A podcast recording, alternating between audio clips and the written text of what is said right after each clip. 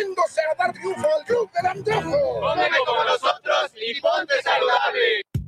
Triton Pets, tienda de mascotas, te ofrece un amplio surtido de accesorios, alimentos y pequeñas mascotas, así como todo lo necesario para su cuidado. Con el respaldo de las mejores marcas del mercado, estamos ubicados en el centro comercial de Chedrago y Lomas, Avenida Río Nilo, número 7540, local 29, entre Malecón y Patria.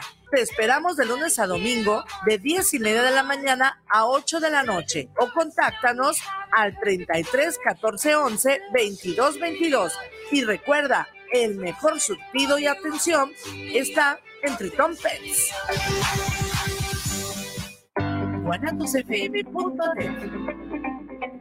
Los comentarios vertidos en este medio de comunicación son de exclusiva responsabilidad de quienes las emiten y no representan necesariamente el pensamiento ni la línea de guanatosfm.net.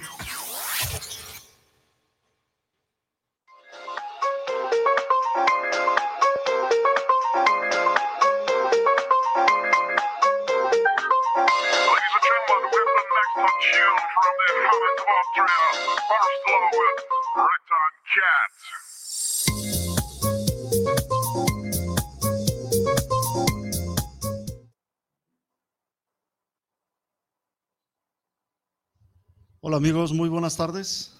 ¿Cómo están también acá los amigos que se están conectando por Instagram? Muchísimas gracias por hacerlo. Hoy iniciamos septiembre y estamos de manteles largos, digamos, porque tenemos el gusto de presentar el tercer volumen de nuestro libro, que es ya tradicional en la editorial Señor Valdés, Relatos que cruzan el mar. Ahí lo están viendo en la pantalla. Gracias Israel. Y tenemos aquí en la cabina a dos de los autores que participan con nosotros. El señor Adalberto Gutiérrez es la primera vez que participa en este volumen, va a estar presente. Y Nimrod, que ya participó con nosotros en el volumen 2 y que ahora está presente también en el volumen 3. A distancia vamos a tener a Hugo Jaciel, que ya te vi conectado, andas por ahí paseando. ¿Cómo estás, Hugo? Sí, ¿qué tal? Buenas tardes. Este, andamos por aquí por Querétaro. Estamos a la orden. Sí, muy bien, Hugo. Saludos. Y en un rato más se conecta también Feliciano Medina. Feliciano nos está, nos va a ver desde Autlán de Navarro, Jalisco, donde mañana vamos a tener la presentación del libro. Feliciano, Adalberto y su servidor, vamos a estar allá en Autlán en la tarde, a las 7 de la tarde, en el Palacio del Arte, haciendo el lanzamiento oficial del libro. Les platico rápidamente, tenemos expectativas muy grandes con este libro, vamos a estar presentes en la Feria del Libro de Guayaquil. Vamos a estar también este próximo mes, este mes ya, pues ya septiembre, también en, presentándolo en la ciudad de Bogotá, Colombia. Y vamos a tener una gira también en octubre para poder presentar aquí en Guadalajara. Ya tenemos también el espacio en, en una casa de cultura de Ciudad de México en octubre, donde Hugo Jaciel y yo vamos a presentar allá. Vamos a presentar de seguro también en La Paz, Baja California Sur, donde siempre nos reciben muy bien y nos dan todas las facilidades para hacer las presentaciones. Y bueno, sin más, me gustaría muchísimo iniciar contigo, Nimrod. Okay. Que este, nos contaras un poquito de la parte técnica antes de entrar a lo que es el contenido artístico, literario del, del libro. Este, hay una parte que es muy importante también para que el libro que déjenme se los presumo, quedó muy bonito.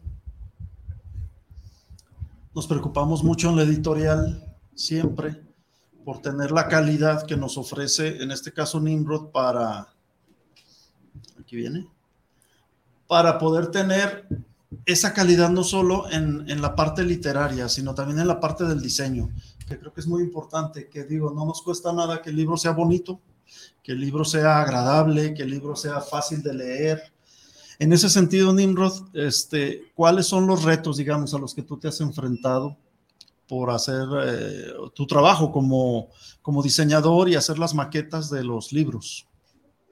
Bueno, siempre en, en, temas de maquetación editorial, como bien lo dices, es también una cuestión de practicidad, ¿no? Que, que, el libro se pueda leer, que se pueda leer de manera agradable, que no sea confuso, que no haya cortes inesperados entre las palabras y sobre todo, por ejemplo, algo que, desde la segunda edición he estado trabajando, es el tema de, que a mí me gusta que los encabezados, donde siempre aparece este tema de el autor y, y el título del libro, en antologías, este, sobre todo en antologías donde tenemos a varios autores, pues que quede respectivamente el autor, ¿no? En, un lado de la página y del otro lado el título del cuento no, de la antología, ¿no? Para... Que eso facilita mucho, digamos, la identificación por parte del lector. Sí, y también en un sentido muy, muy práctico de que, pues, si este libro yo lo estoy leyendo en el camión, en el transporte público, pues a veces lo tengo que cerrar rápido, este, me puedo acordar dónde me quedé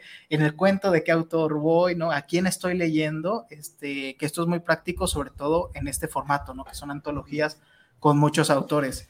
Entonces, el principal reto siempre es el tema también de la organización de, los relatos, recopilarlos. Yo creo que es la parte más tardada siempre, ¿no? La recopilación de los relatos, hacer justamente la selección, ver que... La revisión. La revisión. Eso nos lleva muy buen rato también. Sí, esas son las partes más, más tardadas, pero una vez que ya se tiene recopilado, pues a los autores, el orden, ¿no? Que, que pues aquí es, sencillo, orden alfabético, no, no nos no nos peleamos. No nos complicamos, exactamente, entonces es mucho más fácil ya teniendo las páginas maestras, simplemente pasar y nada más estar cuidando, pues que bueno, que todos los cuentos tengan el mismo protagonismo, ¿no? Que, que, no se note que un cuento es más importante que el otro, sino que el lector vaya sintiendo que el cuento que acaba de terminar de leer y el, que el nuevo que va a empezar tiene el mismo peso este, en la antología o el mismo protagonismo en la antología que todos los demás.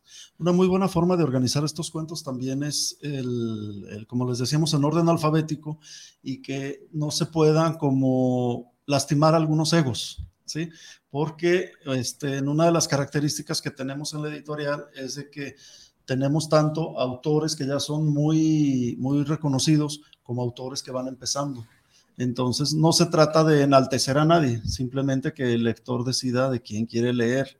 Y hablando de uno de los autores con mayor trayectoria, que tenemos aquí de invitado a Alberto Gutiérrez, me gustaría muchísimo que nos hablara un poco, pero antes les quiero leer una breve reseña de su trayectoria.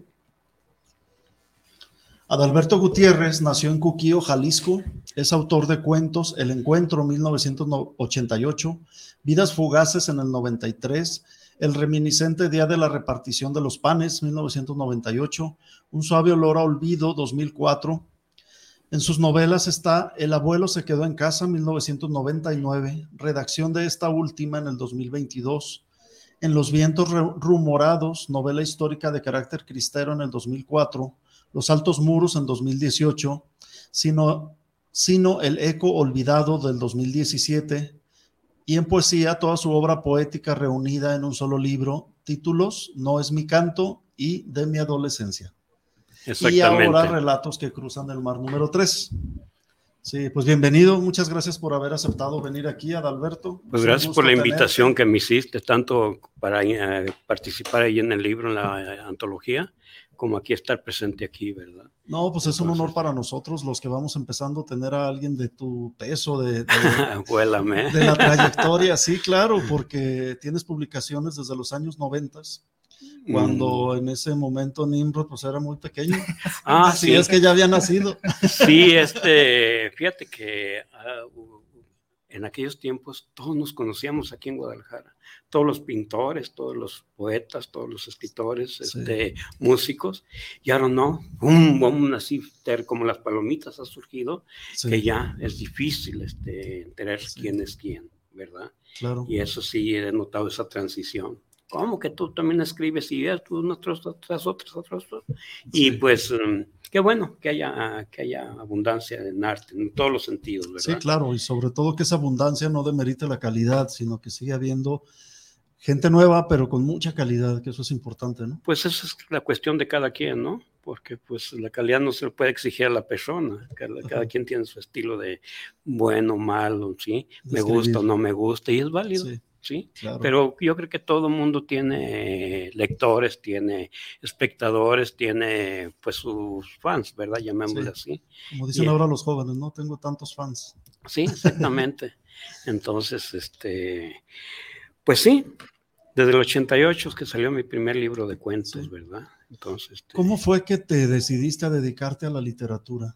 Porque veo que no solo tienes novelas, tienes poesía, tienes cuentos, eres alguien que está muy activo siempre en el mundo de aquí de Guadalajara en el movimiento? Pues no, no, no propiamente activo. Lo que pasa es que yo en realidad batallo mucho para escribir algo, ¿sí?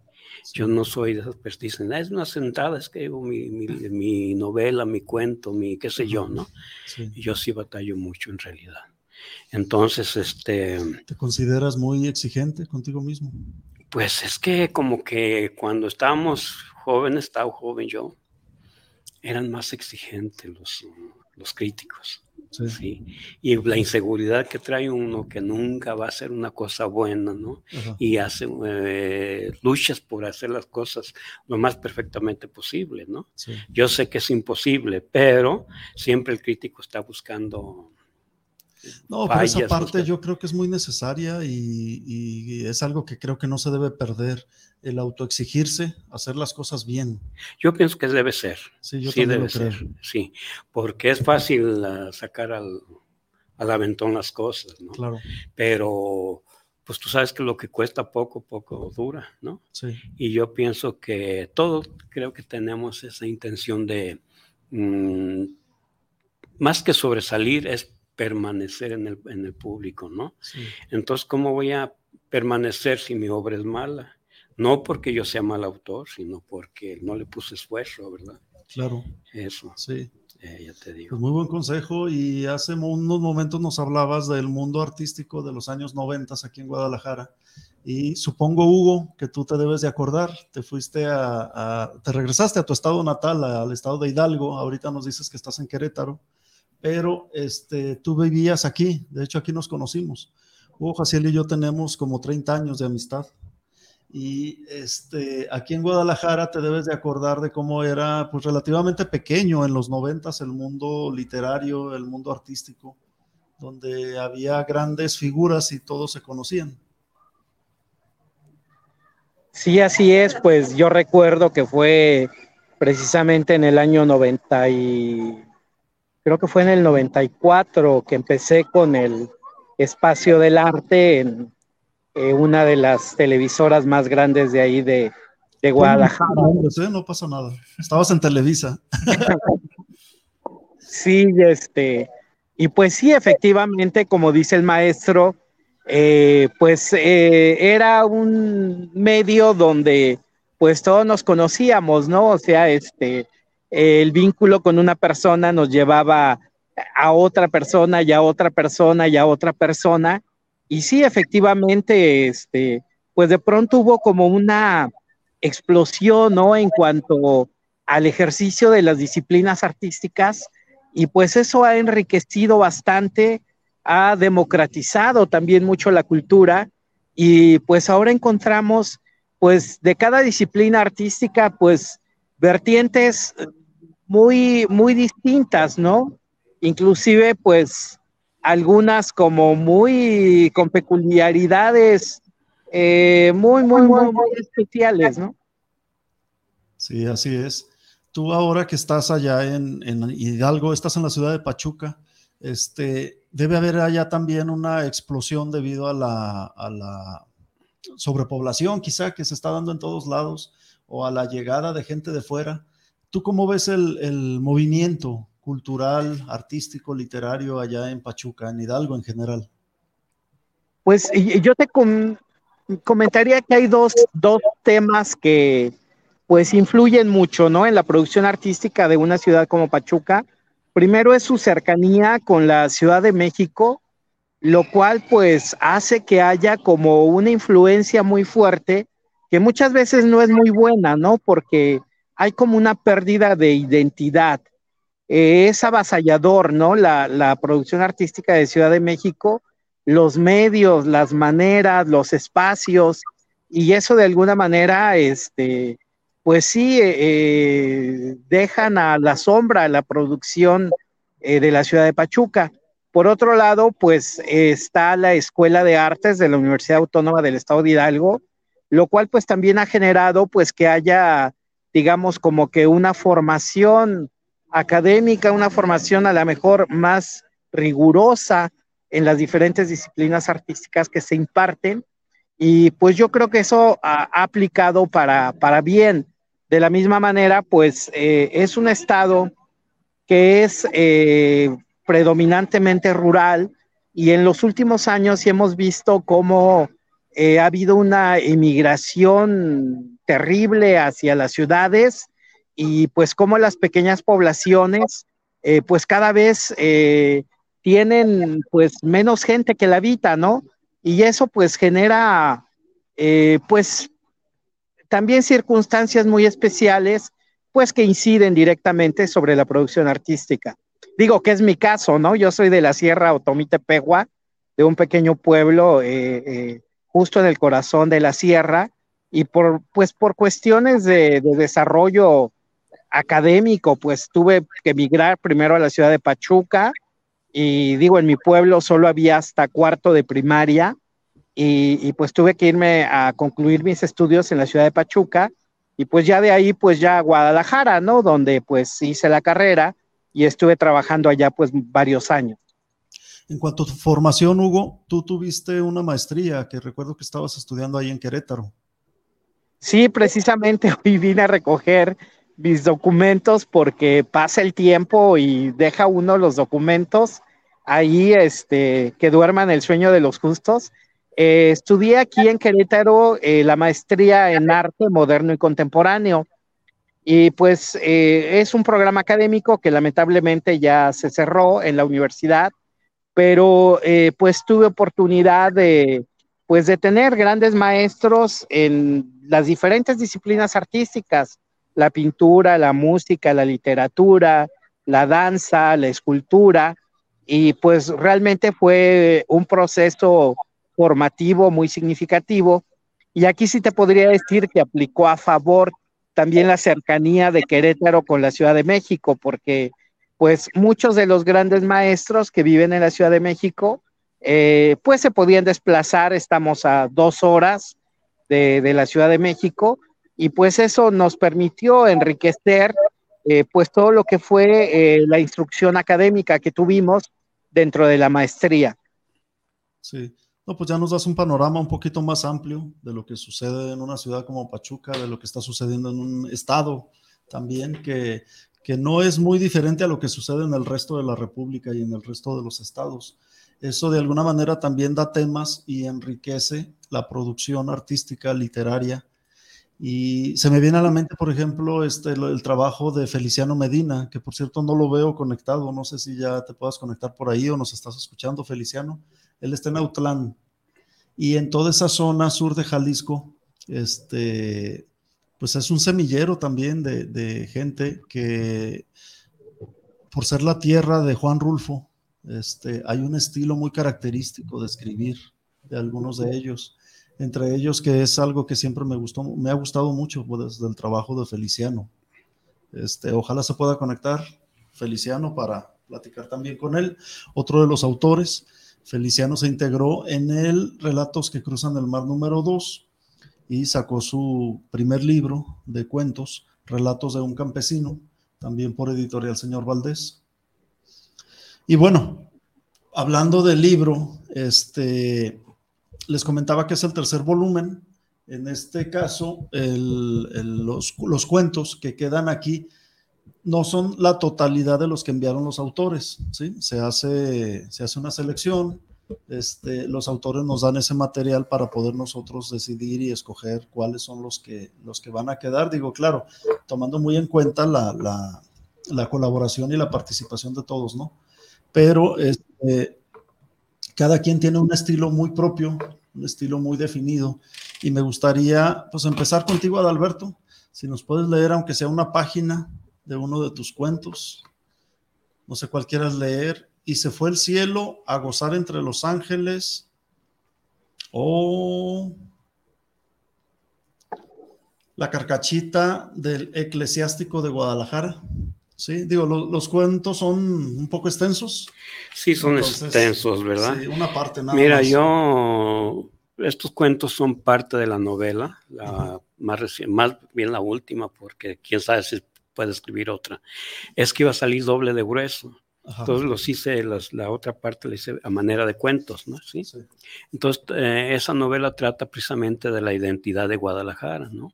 Y puse Guadalajara porque es una ciudad de las más transculturalizadas que hay en México.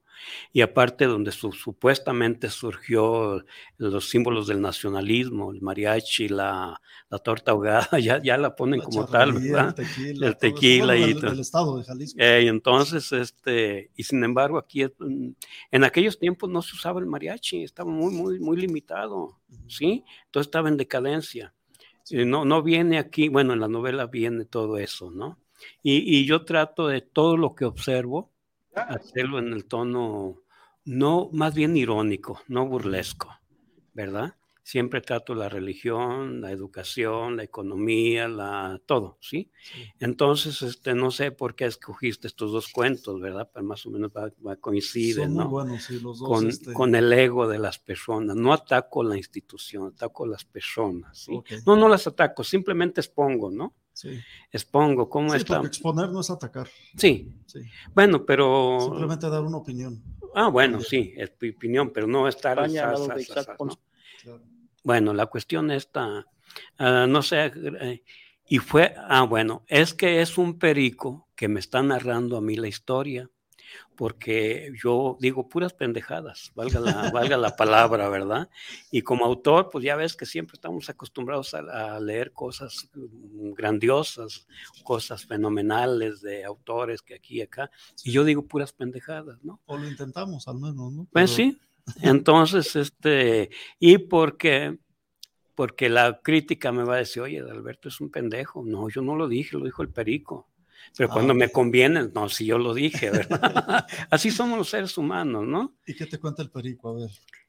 Y fue ahí, Adalberto, que continuando yo con la narración ya na narrada en la novela Los Altos Muros, puesto que después de haber llegado incógnitamente María Ángela a casa de María Alba y después de haberse presentado como prima, comenzó a contarles a su pariente todo lo que en sí era su otra hermana fallecida, gemela suya, llamada María Ángela Arcángel, uh, María Ángela y Arcángela de los santos querubines, tronos y potestades del cielo, de los aventurados y seráficos seres alados. Es, así se llamaba, ¿verdad? Que por incógnitas, incógnitas coincidencias de la vida, su nombre hacía honor a una, a, a una maníaca afición que le había surgido por haber sido una mujer excepcional de golpes de pecho, por ser fiel asistente a la iglesia. Pero más que eso, se debió algo muy especial, pues sabrás que era devota no de Dios directamente, porque esos, eh, porque sabía que esto le implicaba más responsabilidades, sino fervorosa muy en especial de los residentes de esa región celestial. De los ángeles, arcángeles, querubines, serafines y toda esa legión etérea y demás potestades que le parecían también dulces y tiernos y sobre todo más tolerantes, por lo que a diario inventadas por ella misma les recitaba letanías, jaculatorias, trisagios y demás pre preces casi interminables, con lo que ponía en claro sus deseos de verse protegida por la influencia gloriosa de esos inefables seres. Dice que al fin y al cabo su misión es ser muy buenos, según ella, creyendo no ser suficientes esa clase de oraciones, desgranaba las cuentas de su rosario de todo, de modo tan apresurado que resultaba por lo general al ser algo similar al recuento de viejas ovejas que salían del redil, generándole los dulces sueños de las viejas rezanderas, cuya actitud, como por inercia, la forzaba a dormirse, no obstante estar rezando. Oh, muchísimas gracias, maestro. Pues ya se están dando una idea del estilo que el maestro Alberto Gutiérrez tiene. Está conectado ya Feliciano Medina. Hola, Feliciano, ¿cómo estás? Saludos. Hola, buenas tardes, Arturo. Buenas tardes a las personas que te acompañan en cabina y a tu radio escuchas. Un gusto estar aquí en tu espacio. No, muchísimas gracias a ti, Feliciano, por darte el tiempo de estar aquí. Y ya nos veremos mañana ya en la presentación del libro en Autlán. Claro que sí, Dios mediante, acá te esperamos con muchas ganas. Sí, les estaba comentando antes de que te conectaras de que tú ya participaste en el Relatos que cruzan el mar número 2, ahora en el 3, y que también tienes tu libro individual que se llama Relatos de un campesino. Eres un autor que está trabajando mucho, que está produciendo bastante y me gustaría que nos contaras aquí al auditorio, digo yo ya lo sé, pero para los que no lo saben, ¿cómo fue que, tuviste ese gusto por la literatura? ¿Cuándo comenzaste? Bueno, eh, realmente yo inicié muy joven. Eh, en mi adolescencia tuve esa, inclinación, ese gusto por la lectura, por, por dejar registro de mis pensamientos, de vivencias, de charlas que yo tuve la fortuna de tener con eh, personas mayores que yo, en este mis abuelos, mis papás, recientemente con mi suegro. Eh, son relatos que tienen mucho que ver con el ámbito rural. Mis relatos este, son eh, con todo lo que tenga que ver con el campo. Eh, es este es un estilo que, como escuché, pues lo comentabas, a lo mejor tenemos algunas personas que nos tocó vivir, desarrollarnos aquí en el sur de Jalisco. no es algo intencional, simplemente es parte de las vivencias de lo que tenemos. Y últimamente, pues tuve la gran fortuna de, encontrarte en mi camino, Arturo, porque fuiste quien me empujó este, realmente a, que eso que yo tenía escrito por ahí eh, me decidiera a, publicarlo con tu apoyo. Por lo cual pues, estoy muy agradecido contigo. De Editorial Señor Valdés, estés trabajando y produciendo acá con nosotros. Y mira, el equipo, este, pues estamos prácticamente la mayoría este, falta nada más Ivette Ruiz Lacoste, que ella está en Ecuador. Después voy a hacer una entrevista con ella en Guayaquil. Ella me va a acompañar a la presentación del libro en la feria del libro de allá, de Guayaquil. Y Luis Coto, que lo tuvimos aquí de invitado. Y también a Gabriel Padilla, que también ya lo tuvimos aquí de invitado. Entonces somos los ocho autores que estamos participando. Hay una parte muy importante que yo siempre quiero agradecer en los libros, que es la parte de las ilustraciones. En este caso, la portada tiene una pintura, una fotografía, pues más bien de una pintura del maestro Carlos Vargas Pons. Es un artista plástico al que yo admiro mucho, un artista ya muy reconocido, este, y nos hizo el honor de prestarnos la imagen de esta pintura, este, que se llama Cristóbal. ¿sí? Me gustó mucho, creo que quedó bastante lucidora.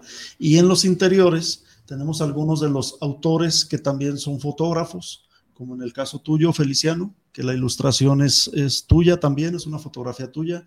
En el caso de Ivette Ruiz, que también es fotógrafa del Ecuador. En el caso de Luis Coto, que también es muy reconocido como fotógrafo y como poeta. Y en las demás ilustraciones, bueno, y su servidor también, que, que también este, puse de ilustración en mi segmento una fotografía.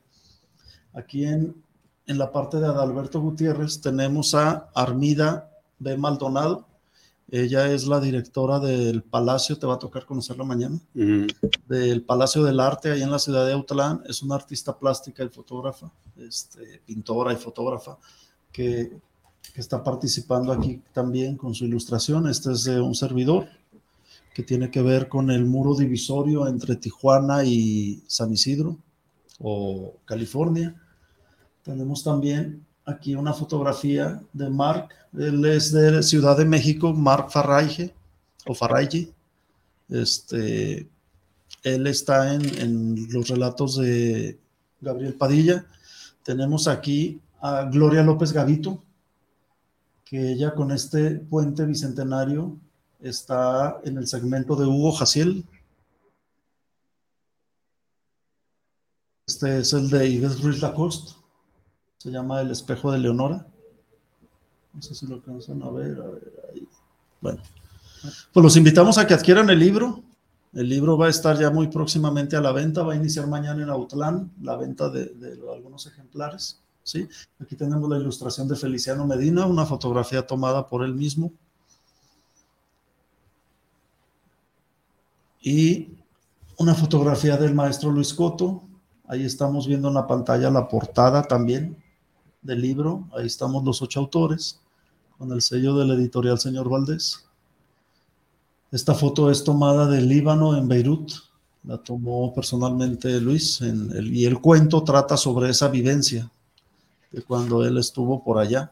en un trabajo, digamos, diplomático Mm. por parte de los Estados Unidos. Él es norteamericano. Y esta es la última ilustración que acompaña al segmento del cuento de Nimrod Cortés. ¿sí? Se llama Sierra de Mascota y es de Genaro Adame Maldonado.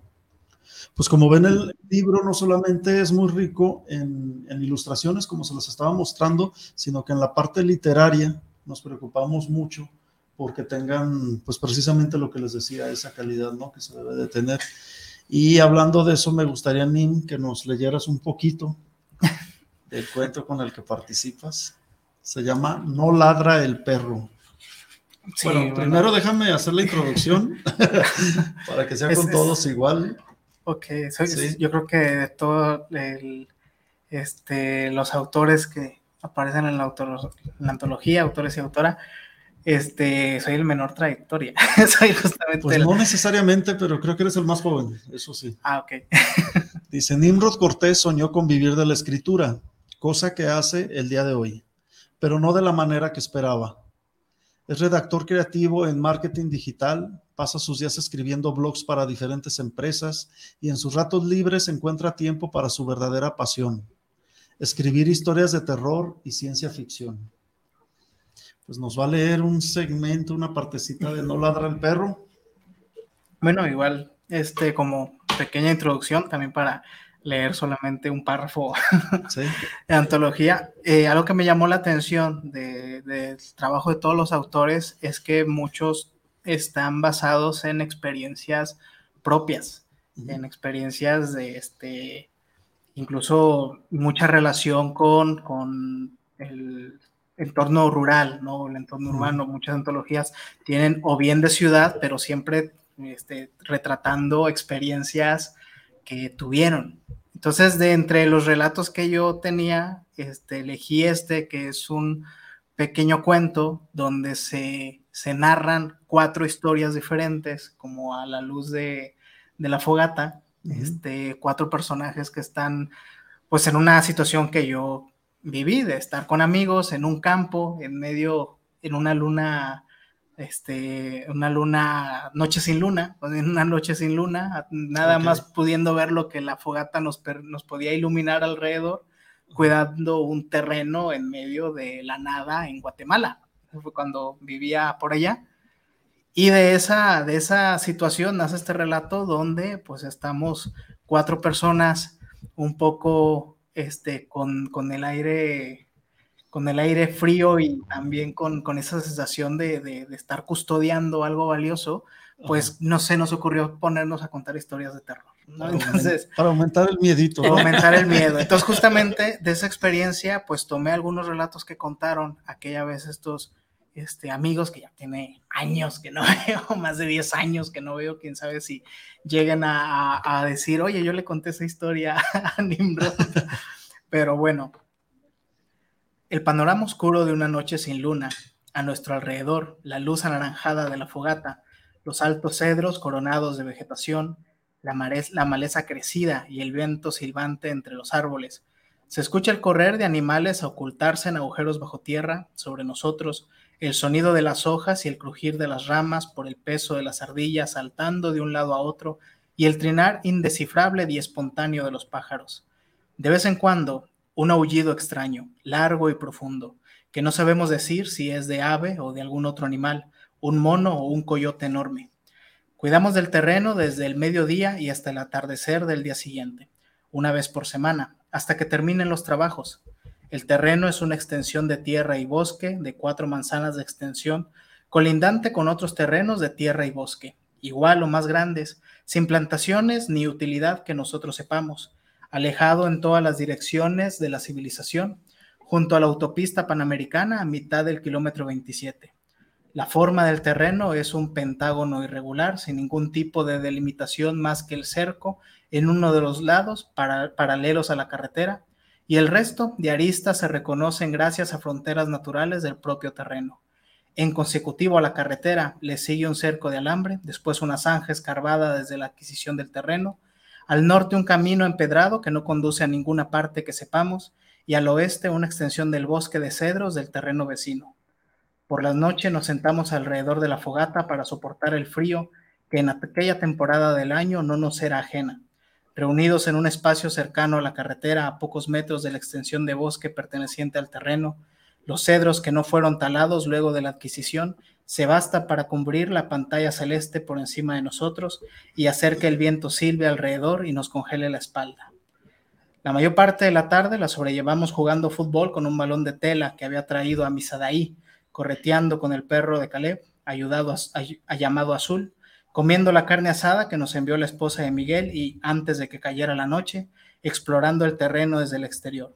Al oscurecer, nos juntamos en torno a un círculo de piedra que la guardia anterior había colocado sobre la tierra aplastada. Organizamos las guardias y mientras los otros dormían el primer turno, yo seguía, yo seguía jugando con el perro, arrojando una rama hacia el bosque, que Azul regresaba a mi mano, avivando el fuego cada tanto. Al terminar el turno, desperté a Caleb y me acomodé junto a la fogata envuelto en una cobija de lana y los suéteres y los dos suéteres que había traído para la ocasión, sabiendo que el frente frío había golpeado con fuerza a la guardia de la noche anterior. Más o menos a mitad de la noche despertamos todos a causa del aire helado. Caleb estaba sentado sobre una de las piedras de espaldas a mí, mirando hacia la carretera y al perro azul de frente, ambos inmóviles, pero temblando.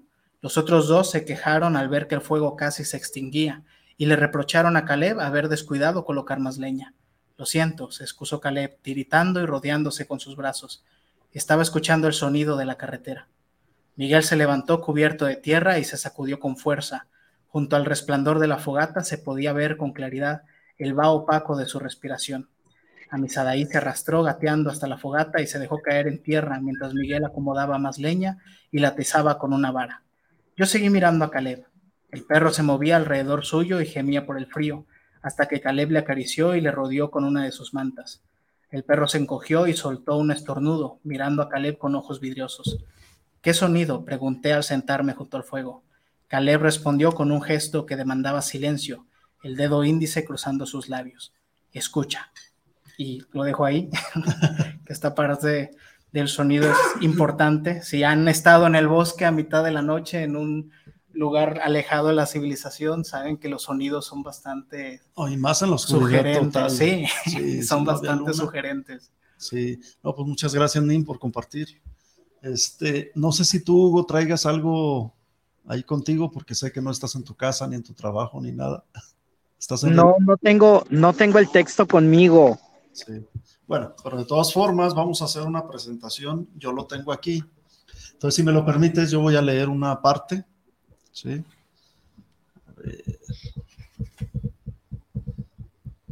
Que sea de por qué corren las nubes, este Arturo. Precisamente ese es el que estaba pensando.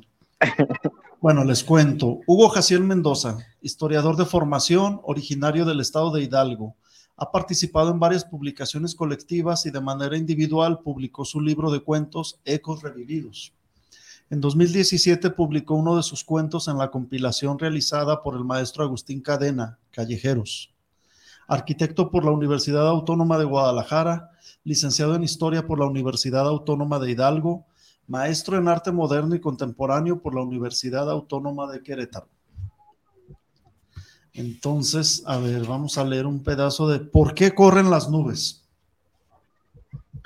Desde niño me gustaban las mañanas de los sábados, porque mi abue me preparaba de desayunar huevos estrellados sobre tortillas fritas, uno con salsa roja y otro con salsa verde, mientras que a mi primo Migue le preparaba huevos con tocino.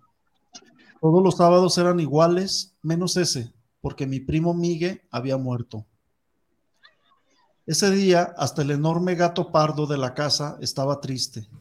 A mí nunca me habían gustado los gatos, porque sueltan mucho pelo y tienen pulgas, por eso cuando el sultán se, restregaba sobre mis piernas, lo ahuyentaba. Pero el muy ladino no aprendía. Siempre estaba sobre mí como si quisiera molestarme. Yo lo pateaba y lo espantaba, pero era muy necio y no entendía. Una semana antes de la muerte de mi primo, yo había hecho mi primera comunión. Miguel no la hizo porque su papá es adventista y no lo dejó. A pesar de que su mamá, que también es mi tía, sí es católica como nosotros. Yo sí quería que la hiciera, porque la catequista nos había dicho que los niños que no estaban bautizados ni hacían su primera comunión, al morir se iban al limbo y tardaban nueve días y nueve noches en llegar y que movían las nubes tratando de entrar al cielo. Los bautizados, que sí entraban, se convertían en angelitos como los de las puertas de la iglesia, mientras que los que se iban al limbo se volvían murciélagos. Yo no quería que mi primo Miguel al morir se fuera al limbo. Bueno, no quería que se muriera pero se murió y tampoco lo bautizaron. Por eso creía que si él iba para allá, cuando yo me muriera no nos encontraríamos, porque lo más probable, si yo me portaba bien, era que me al cielo. Bueno, esa es una partecita, Hugo. Este, me gustaría que nos platicaras cómo surgió la idea de escribir este cuento. O si es, pues, pues me, pasa, me pasa un poco como platica el maestro Adalberto, eh, de que pues de pronto, no sé, cada vez es como más complicado el poder, eh, digo, para mí el poder este, tener historias, ¿no? Y esta es una historia de, mi infancia, el, lo que sería o lo que fue mi primer contacto con la muerte y tiene pues mucho que ver con, uno de mis primos que era mi compañero de juegos y que tuvo un accidente y murió. Entonces, el cómo se explica la muerte de un niño de ocho años, pues tiene un sentido mágico, ¿no? Y, habla sobre eso, este, este cuento, sobre el cómo eh, viví, cómo percibí, cómo sentí la, la, muerte o no, la no muerte de mi primo, porque pues mi primo estuvo conmigo muchos años eh, yo creo que hasta más o menos los 13 años eh, vivió conmigo como un ser imaginario y, es lo que relato eh, en este cuento, ¿no? Y cómo fue la despedida y por qué fue la despedida. Y pues fue todo un proceso, una vivencia y de pronto es un cuento muy significativo para mí por, por eso, ¿no? porque pues es, es parte de mi vida, es parte de, mi experiencia y es parte de los recuerdos más preciados que tengo de la infancia. No, muy bien, Hugo. Pues muchas gracias por compartir esta anécdota y sobre todo también por compartir por medio de tu escritura, por medio de tus cuentos, este, esas vivencias, esa parte tuya, que yo creo que es importante en, mi caso, a mí en especial no se me da mucho escribir sobre vivencias que he tenido, yo casi todo es ficción, digamos en un 99% es ficción. A lo mejor esa ficción está inspirada en hechos reales, ¿no? Pero me parece formidable, digo, que alguien pueda escribir sobre cosas que le han pasado, sobre, sobre su propia historia. ¿Sí? Y tú en este caso, perdón, eh, escribes ficción. Sí, casi ahora sí que eh, yo creo que es una constante en lo que he escrito, ¿no? De que pues sí parto desde pues experiencias de vida y pues de alguna manera pues ya le, las estructuro pues para darle a lo mejor un sentido literario, pero pues sí te puedo decir que ha sido una constante de todo lo que he escrito que, que parten de, cosas muy, muy personales, ¿no? Ha sido Sí hay algún par de cosas eh, que, son ficción, pero la mayoría no. La gran, la gran, la gran mayoría no. Muy bien, en ese sentido te identificas con José Feliciano. José Feliciano, este, por lo que sé, también tus libros están muy inspirados, tus cuentos están muy inspirados en vivencias que has tenido en tu historia de vida. ¿Sí es así? Sí, Arturo, como lo comentas, es correcto. Eh, el contenido de, de mis escritos pues están basados en... ¿Podrías hablar un poquito más fuerte, Feliciano? Sí, ¿cómo me escuchas? Ya, ahí mejor. Ahí está mejor.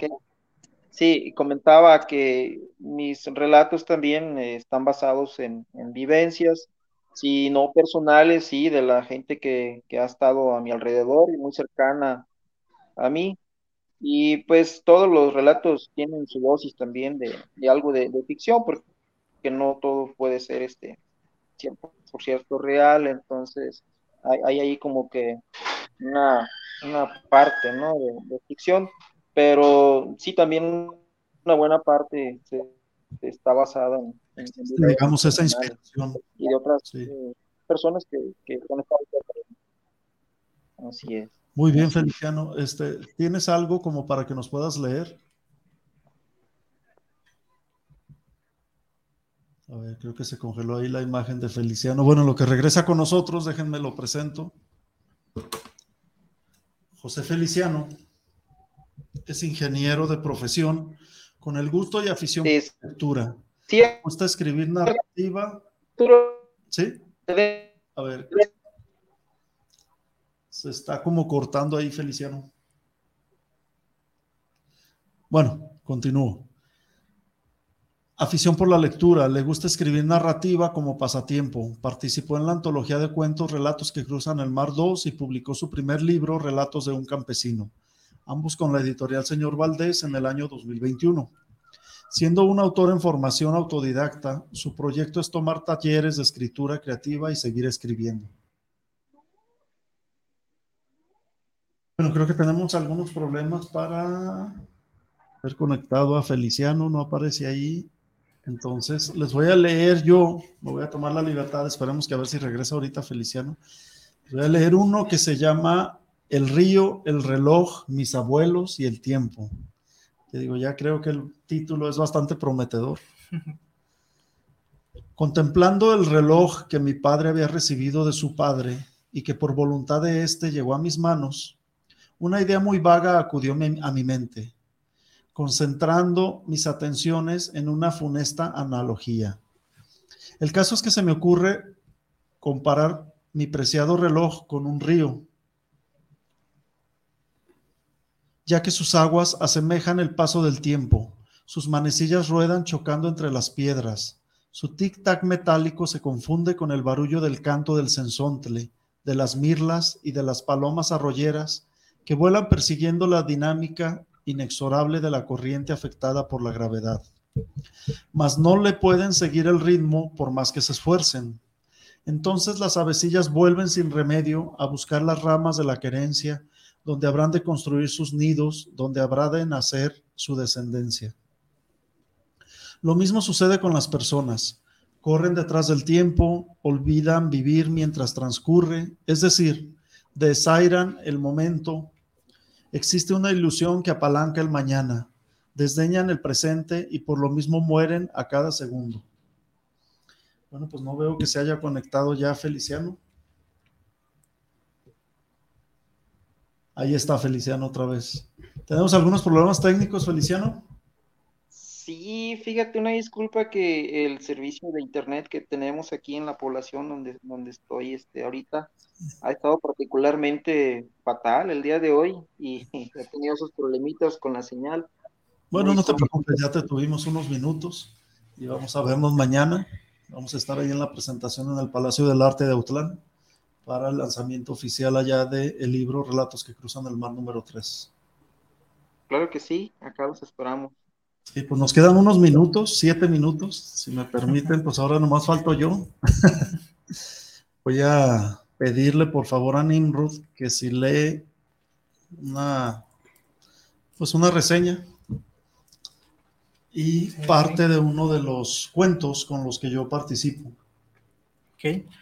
Arturo Valdés, escritor y artista visual, es autor del libro de cuentos Cuenteando cuentos bajo la lluvia. Ha participado en dos antologías anteriores de relatos que cruzan el mar y en la también antología Poetas que cruzan el mar. Es director de la galería y editorial Señor Valdés y creador del concepto Un nido en el mar.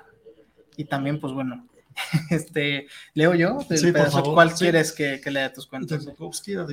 Ok este cuento que le estoy pidiendo a Nimrod, que si nos hace el favor de leer, es un cuento muy diferente a los que he publicado. Es como que me voy por otro camino, por otra línea un poquito como más eh, irónica, sarcástica, este, pero que lo disfruto mucho.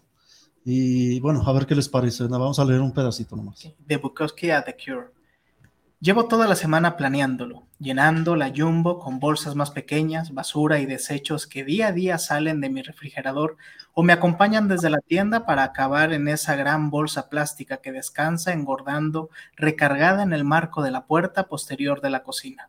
Cartones, empaques plásticos, cáscaras de frutas y papeles con mocos, reducto de mis constantes alergias en esta temporada. Aquí no existe la separación de residuos, así que nomás uso y tiro sin problema alguno. Miro el reloj y son las 10 con 40 minutos. Es temprano aún. Por la ventana se filtra el sonido de la calle. Transeúntes ruidosos, tacones femeninos y autos. Y sobre todo autos. Prefiero esperar y prepararme otro tequila con refresco de toronja, limón y sal, como el que en los, en los bares llaman paloma. Me trae una paloma, por favor, me digo a mí mismo. Por supuesto, señor, enseguida, estoy para servirle. Dos o tres cubos de hielo están bien, me respondo. Está delicioso, expreso al tomar el primer trago.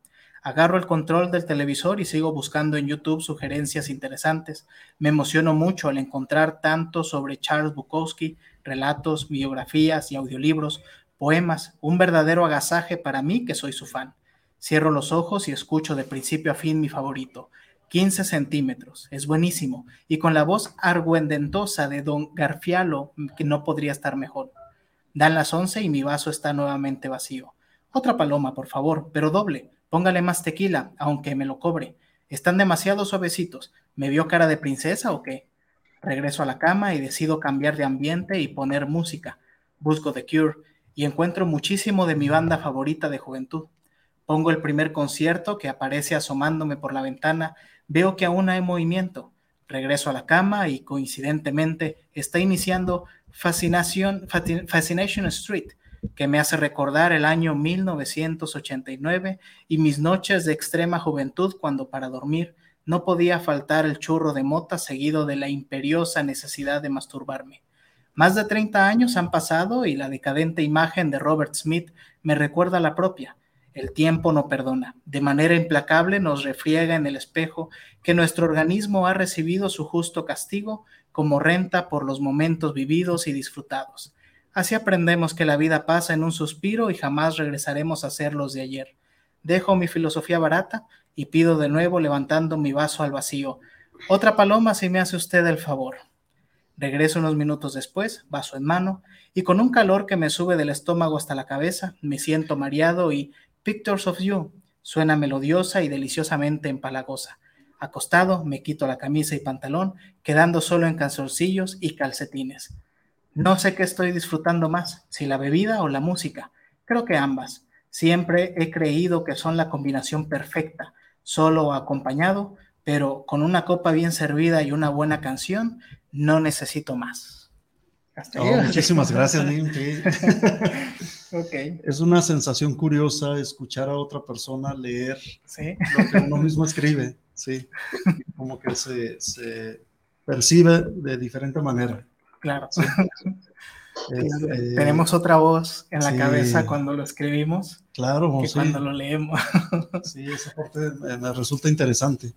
No me quiero ir sin antes agradecerles a los radioescuchas que se conectaron este, por medio de las plataformas de Facebook, de Instagram, están aquí en Guanatos FM. Y es Juan Carlos Galicia, dice saludos para el programa desde la Ciudad de México, saludos para Unido en el Mar. Andrés Alvarado, saludos para el programa, saludos a Unido en el Mar, para Arturo Valdés y saludos al maestro Adalberto Gutiérrez. Muchas gracias, igualmente saludos. Eh. Manuel Rojas saluda para el programa, para Unido en el Mar y saludos especiales por llevar este gran programa. Luis Fernando Ramos nos manda saludos y también manda saludos para el maestro Gutiérrez por la buena lectura. Eh, muchas gracias. Eh. Orlando Díaz manda saludos para los maestros de la poesía. Un gran saludo especial por llevar este programa. Sí. Pues son algunos de los que se conectaron y que nos hicieron el favor de mandarnos algunos mensajes. Un anuncio que quiero hacerles antes de que se me vaya es de que en el programa pasado vino el maestro Alejandro Camacho Torres y nos dejó un grabado para rifarlo el rifado, la rifa se hizo, se realizó como habíamos quedado. El límite para inscribirse era el jueves, dimos todo el martes, miércoles y jueves, y eh, él dio un número, este, una vez terminada la lista, y ese número era de Yolanda Valdés, que fue la que se ganó el, el grabado, ¿sí? Este, nada más es, como una nota informativa para todos aquellos que tuvieron pues la delicadeza de haberse inscrito en esta rifa.